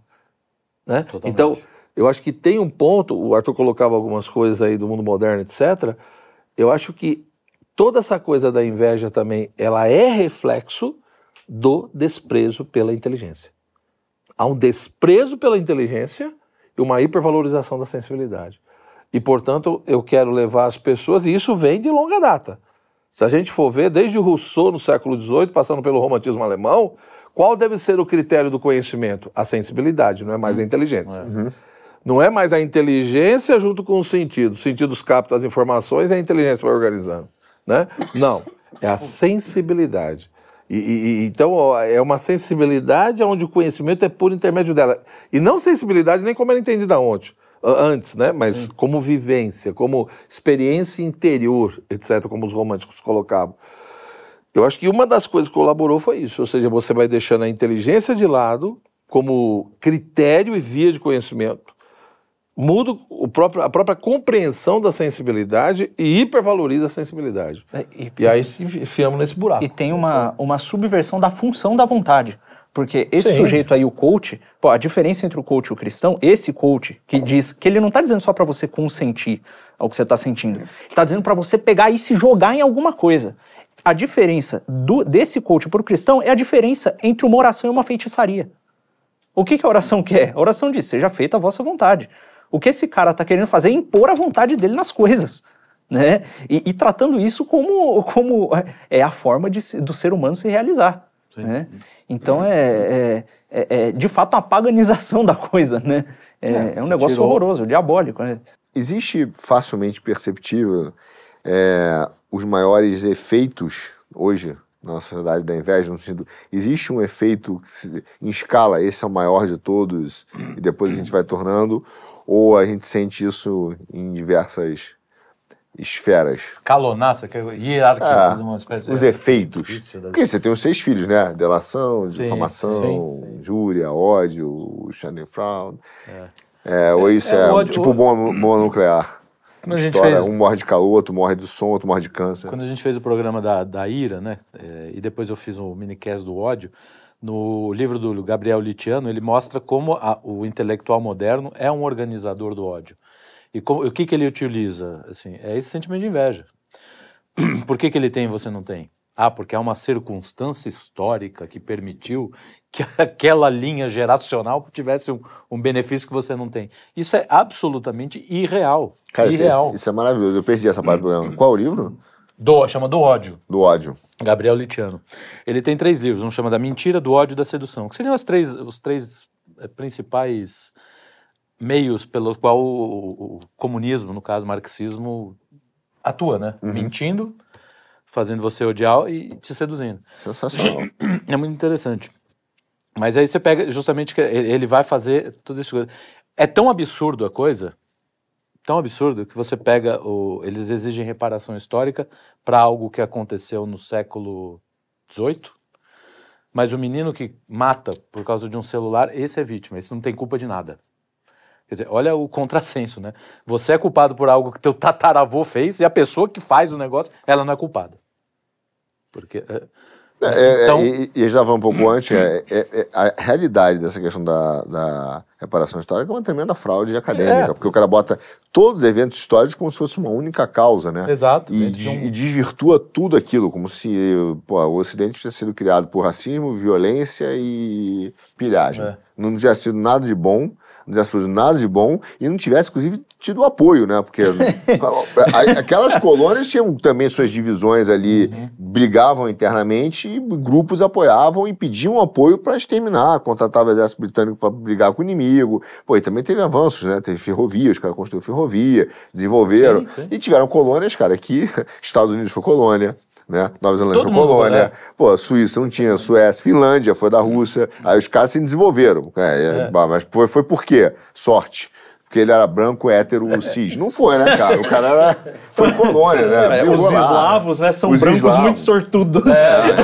E aí o cara hoje fala, escravo, inclusive, vem dos eslavos, É, né? exatamente. Vem dos escravos de lá. E aí, de repente, o cara fala, pô, quer dizer, é uma imbecilização completa. Por isso que eu gostei muito dessa definição aí do, do Gabriel, né? É, Gabriel. Intelectual hoje é organizador do Eu, ódio. para mim, eu, eu acho que o grande fruto da inveja que eu, que eu vejo hoje em dia, não só hoje, né, acho que na história da humanidade, tudo, né? É, é a impossibilidade ou a dificuldade de nós vivermos justamente a dimensão social do nosso ser. O que, que eu quero dizer com isso? Não, a gente não consegue, por exemplo, no Brasil, você não tem um sentimento de pátria, de nação, né? Tá, é um país, mas não é aquele sentimento de pátria, de nação, de unidade, onde de fato se É. antes é aquela história, vai escalonando, né? Tá bom, eu sou paulista, paulistano, brasileiro e me vejo ali, né? Então isso atrapalha, quer dizer, sempre é alguma divisão e rivalidade. Regional, né? Entendeu? Eu não consigo. E que é a questão da luta de classe. É. Eu tenho que estimular sempre, tem que ter o A contra o B, senão não vai rolar. Você entendeu? Aí isso vai se reproduzindo, né? Porque você pensa em termos de Brasil, não tem sentimento de nação. Você vai para o Estado, você não tem o sentimento também de Estado. São Paulo acho que é o pior, é um grande exemplo disso. Sim, sim. Você vai para a família. Você não tem também, quer dizer. Sim. Então, no fundo, todo esse sentimento de unidade né, com o outro é totalmente ferido, é acabado. E o pior é que vem o opositor. Ou seja, em outras palavras, o espírito de Caim baixou Uhum. e acabou. Sempre o outro é meu concorrente e Você adversário. acha que para a sociedade é, hoje socialista, digamos assim, né, mas até para a esquerda, a inveja virou um valor? Porque os caras estimulam isso, né? Sim. pô, Eles e- não falam abertamente, mas eles... É, mas os woke também tem- você vê anda de mão dada, porque o cara adora, você vê o que no Instagram. O Instagram é uma batalha constante entre uma pseudo-informação e um estímulo danado à inveja. E aquilo vai fazendo mal pro Sim. cara, porque o cara só vê vidas que parecem... Avião, Sim. pô, o cara lá, e a mulher bonita, andando de lanche, tomando do chão. Tem até aquela piada, aparece a mulher na lancha fala, pô, quero ver o velho, né? Cadê o velho da lancha? Cadê o velho? Mostra a volta do velho, pô. Os caras comentam logo, né? Mas é, É, isso, bem- é uma vida que quer te provocar inveja. Ela- e como um valor, né? Tipo, é legal sentir inveja de mim. É. Até o- a, turma do, do- que a gente estava falando do Red Pill, essa turma é Sim. alimentada completamente Por inveja. nesse conceito de inveja, Se entendeu? nós formos ver o, Eu gosto do Red Pill, não os sete pecados capitais, eles são, eles são estimulados. Eles são vistos como valores. Sim, todo. Isso é explícito. Acho que Uhum. na sociedade contemporânea, aquilo que deveríamos ter vergonha é exaltado. É. E a inveja é um deles. Acho que isso é. Não vão usar esse termo, evidentemente, né? Não vão usar essa palavra, É. mas é, é, é nítido ali a estratégia, né? É nítido. Acho que.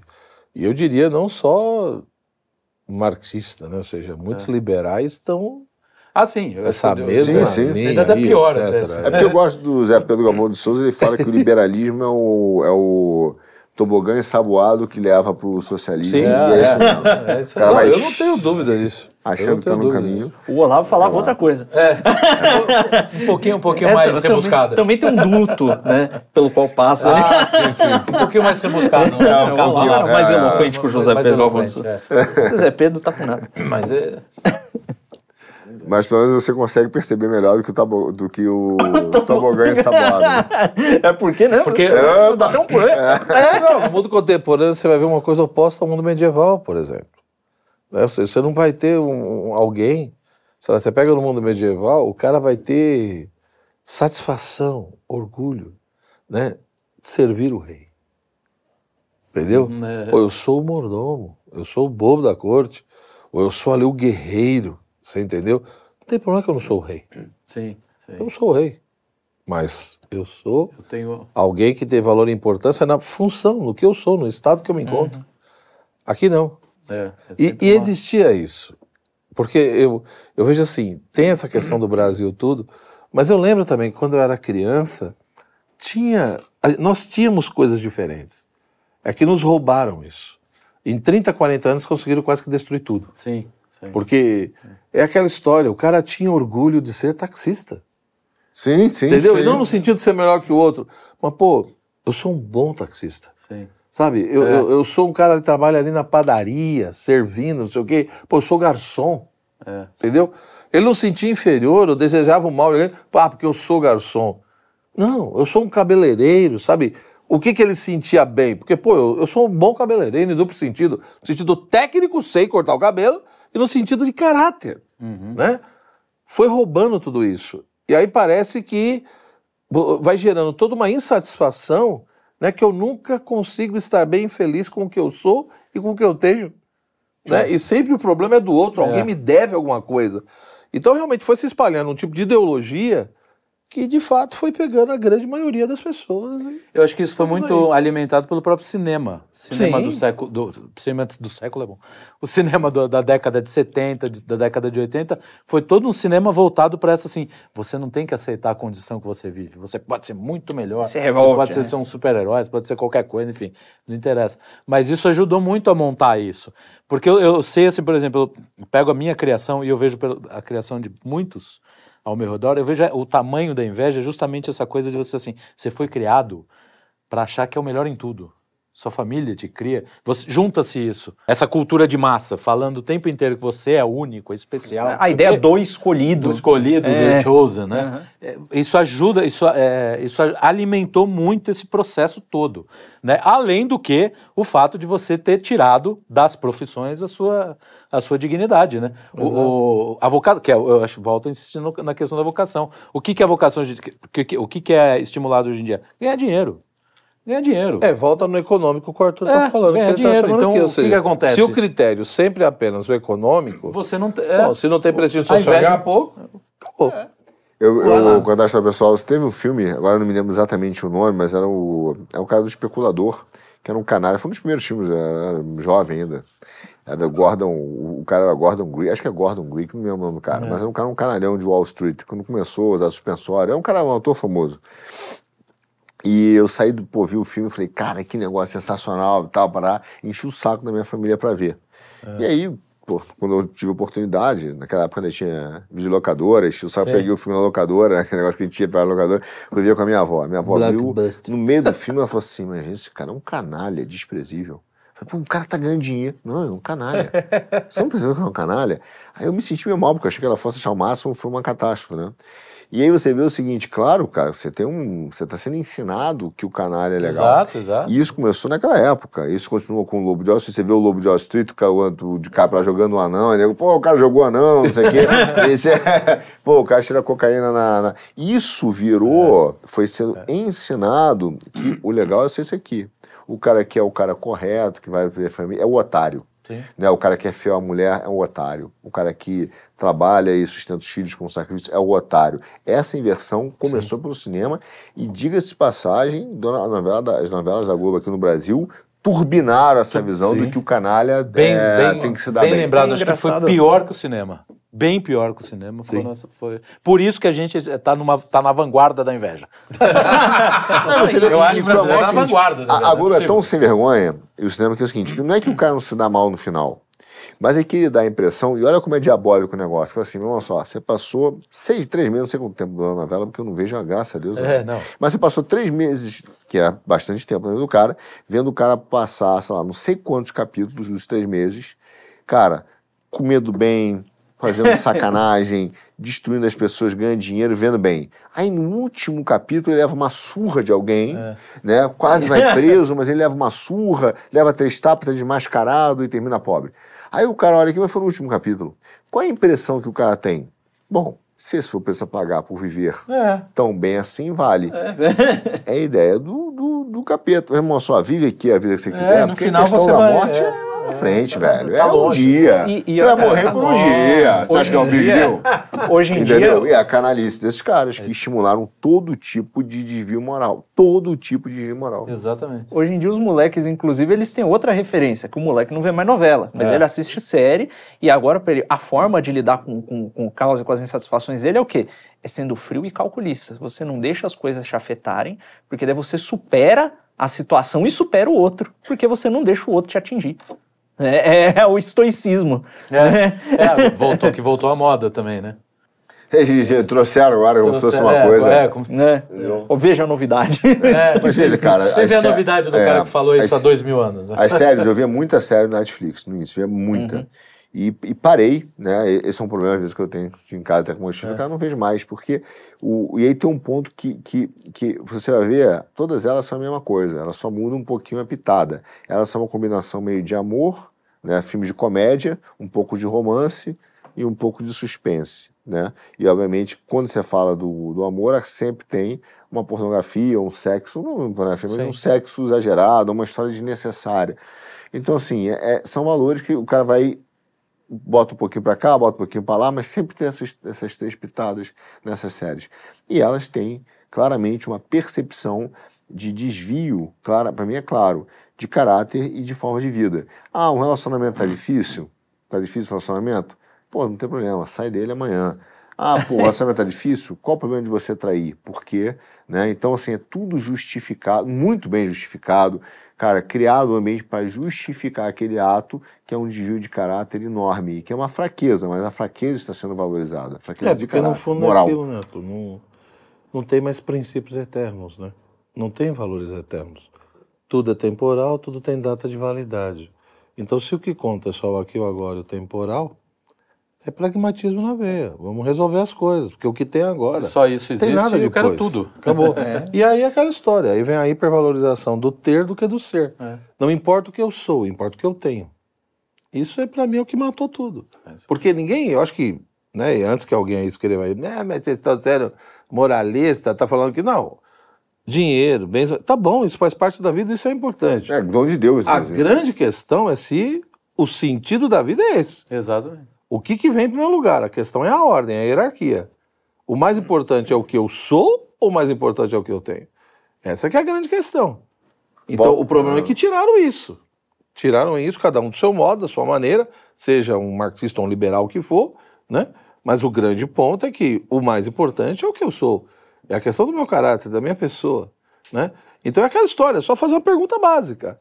É preferível ser um pobre, mas um pobre, um pobre que tem caráter, que realmente seja um homem no sentido profundo, ou ser um rico que é um canalha? Infelizmente, a maioria das pessoas vai optar em ser um rico. E, e- e- e veja, João, você pode não ser. que um- não seja possível ser as duas coisas. É, você pode ser um rico em paz. Aliás, Pode, recomendo para o quem está chamando. Pode ser um pobre canalha também. Pode, pode, é. Tá cheio também. Mas o que eu estou dizendo é que se tiver que fazer uma escolha, muitas, muitas vezes, porque o que me interessa é reconhecer e, e escolher o ser uma boa pessoa. Sim, sim. Ou Porque o que determina o que você é não é a sua classe social. É. É só isso. É, é, pra quem eu- está chamando de moralista, eu recomendo ler o Eclesiastes 5, que tem exatamente na, é, esse ponto. Ele, em vários pontos, ele, ele fala sobre as riquezas, e ele fala o que mais, o que tem mais, mais comum debaixo do que tem mais comum debaixo do sol é, são os ricos que lidam com os os infortúnios causados pela sua riqueza. Aí fala, pô, o cara tá valorizando a pobreza. Não, porque logo depois ele, ele bota embaixo o seguinte: agora, feliz é o homem que tá lá, pô, que ganha o seu dinheiro, co- reconhece que é dom de Deus, reconhece a sua graça, vive bem, mas o seu coração tá onde? Em Deus. E ele consegue é, ver que tudo isso que ele recebeu, usufruir do bom comer, do viver, como uma graça de Deus. Então ele coloca bem esse antagonismo da questão do coração, onde para esse cara aqui a grana é importante, mas ela acima de tudo é o Deus dela, e esse cara que Sim. ganha também o seu tudo, mas está tá vivendo como Deus de Deus e Deus reconhece né, o coração e tem essa relação. Que é aquilo que Leia Cristo diz no cinco. Evangelho. Onde está o teu tesouro, é aí que está o teu coração. É. Então o importante é onde está o meu coração. Se o meu coração está em Deus, o restante é relativo. Se eu sou Aí- pobre, se eu sou rico, se eu não sei o quê. Então, a- a- o, o ponto não é esse. Só que tiraram tudo isso. E, para mim, em outras palavras, o grande problema é que nós vivemos numa sociedade profundamente materialista. Totalmente. Não tem transcendência, não tem eternidade, entendeu? Não tem sobrenatural no sentido profundo. Então, realmente, quando E você aí- fica mergulhado na imanência, na materialidade, seja Aí numa todas as perspectiva- desordens, as desordens aparecem porque Entendeu? Porque eu não causa tenho inveja, né? parâmetro. Você tá causa né? inveja. É, tem- bom. olha, você vê uma- um, um- um exemplo clássico do nível de desordem causado pela inveja, por exemplo, hoje na questão do tratamento de beleza. A quantidade de mulher que está deformada, deformada, Deformada. deformada, Exato. entendeu? É boca de peixe, cara, pa- pa- parece uma boneca deformada, uma boneca que você tacou fogo e, né, que a gente fazia É, experimentos antigos né, na cozinha, tacar fogo, o que acontece? Deformada, porque ela tem uma dificuldade de envelhecer, ela tem uma inveja da, da, da, Da juventude. juventude. Então, o que acontece? Ela se deforma.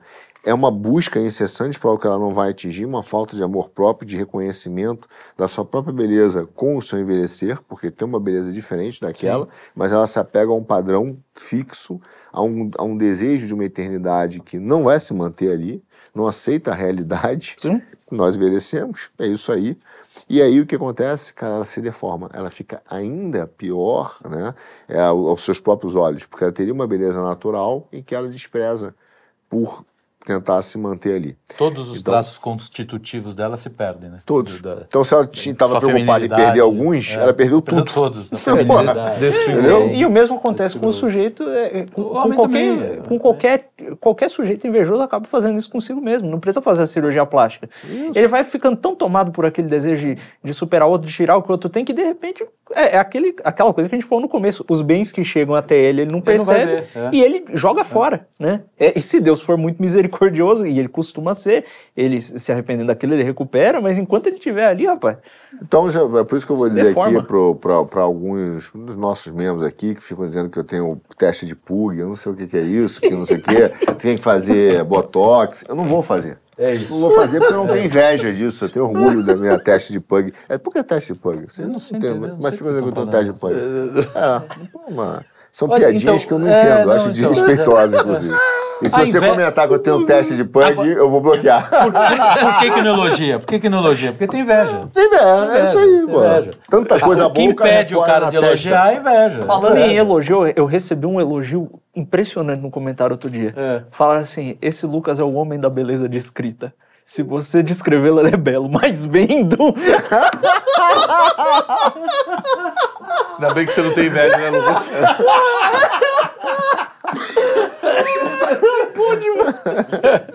Ai, Jesus, amado. Vou te falar, quando a gente começou o programa aqui em geral, eu nunca imaginei que tivesse tanta manifestação de carinho em relação a gente. né? Ah, É uma coisa impressionante. Agora, é importante notar que na mesa, né, hoje, só pessoas que não sentem inveja.